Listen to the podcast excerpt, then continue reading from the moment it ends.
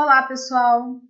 Bom dia, boa tarde, boa noite para quem estiver escutando mais um podcast do InfoRoll em Campo. Aqui quem fala é Vera Rabal e, e Lilia Moraes. Estamos aqui para falar mais uma vez sobre esse software incrível, o InfoRoll. Hoje nós vamos falar um pouquinho sobre os projetos de linha que são criados através desse software. Como você pode trabalhar em diferentes modos de plantio e também como que isso acontece na prática. Habitualmente, em cana-de-açúcar, nós temos dois, dois modos de plantio. Temos o plantio simples, que são os com espaçamento de um metro e meio, e o duplo alternado, que é quando eu tenho duas linhas com uma diferença de 90 centímetros de uma para outra, e de cada dupla de linha eu tenho um metro e meio. O InfoRoll trabalha em cima desses dois tipos de plantio para auxiliar na, na restituição e na definição das linhas para que sejam utilizadas na colheita. Perfeito, Lilian. Falando um pouquinho mais sobre a parte de, de imagens, se você pegar ortomosaicos criados através de imagens geotagueadas e colocar no InfoRoll, você vai conseguir trabalhar, como a Lilian comentou, nessas duas formas de plantio. O InfoRoll tem um detalhe muito importante que é a questão de você que você tem que pensar, como a gente já falou nas outras, nos outros episódios, do georreferenciamento dele. Então, se você vai trabalhar com linhas de plantio, é importante trabalhar com uma fonte de referência, como já foi citado, que seria o IBGE. Então, você utiliza ou um sistema de correção via RTK ou um sistema de pontos, que a gente chama de pontos de controle, para posterior processamento dessas imagens. Isso é muito importante porque a colheita que vai ser realizada vai ser realizada com equipamentos que vão trabalhar com nível de correção de sinal bem alto. E isso vai ser de extrema necessidade para poder ter uma acurácia nesse caso de utilização desses equipamentos. Lilia, esses arquivos são exportados como? Que tipo de extensão que ele trabalha? Como que ele chega? Como que ele sai do InfoRoll? Você pode explicar um pouquinho mais para gente isso aí?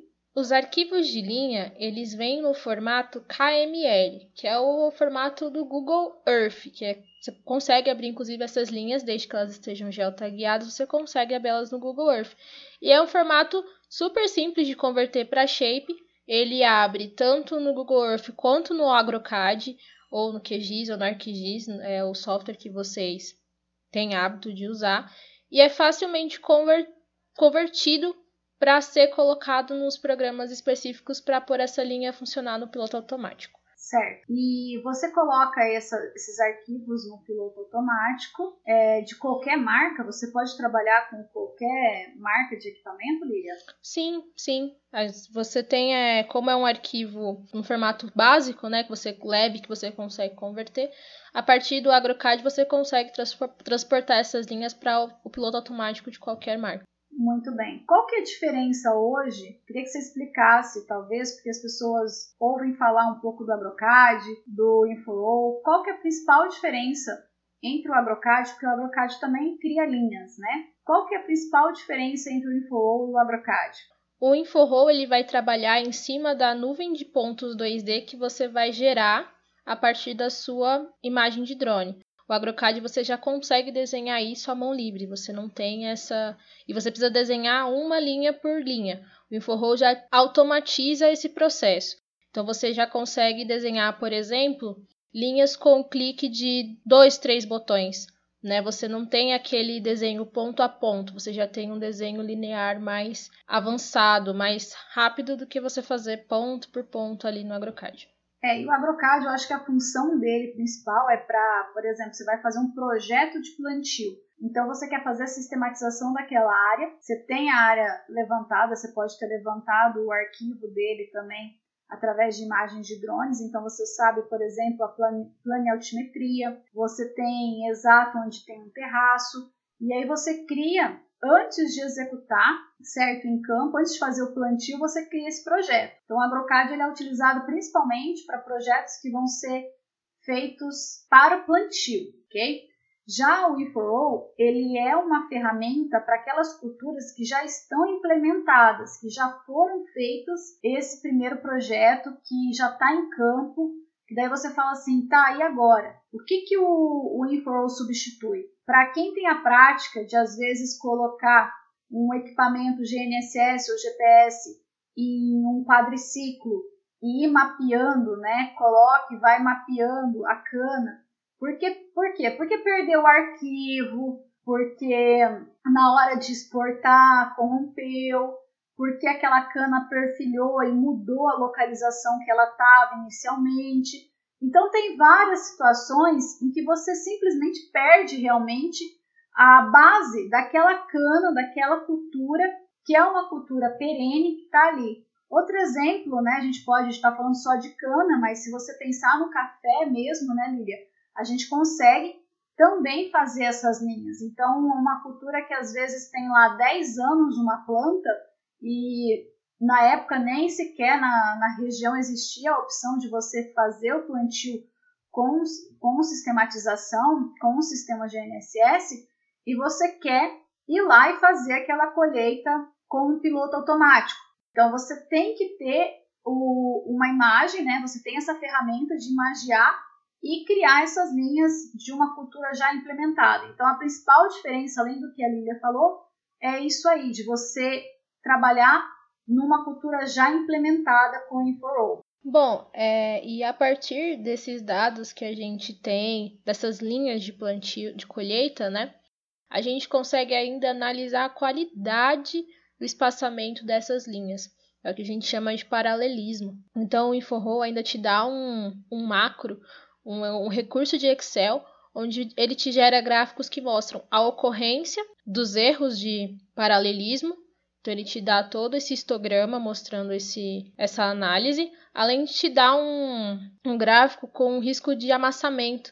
Então ele me dá esse dado de amassamento onde em tal área que eu tive um, um estreitamento das linhas, seja porque o piloto perdeu a correção de sinal ou a cana perfilhou para um outro lado que não deveria. Então eu consigo detectar todos esses parâmetros e pensar até mesmo numa dinâmica melhor na próxima renovação ou em alguma outra operação que eu vou fazer que possa me trazer menos prejuízos, digamos assim, em relação àquele problema que tem na área. Perfeito. Como a Lilian comentou, né, esses indicadores são muito importantes para a parte de gerenciamento das unidades. Então, o gestor ele quer saber como está a qualidade daquela distribuição, né, daquela aquele espaçamento de cana. Você consegue ter uma previsão, por exemplo, de quanto de amassamento você vai ter, já prevendo, tendo uma, uma boa estimativa de quanto tempo ainda aquele canavial vai ter viabilidade de trabalhar, mesmo com tantos pisoteios. A gente vai falar mais para frente, mas teria outra ferramenta, né? O próximo podcast, eu acho que o objetivo vai ser esse também, falar da parte de replantio.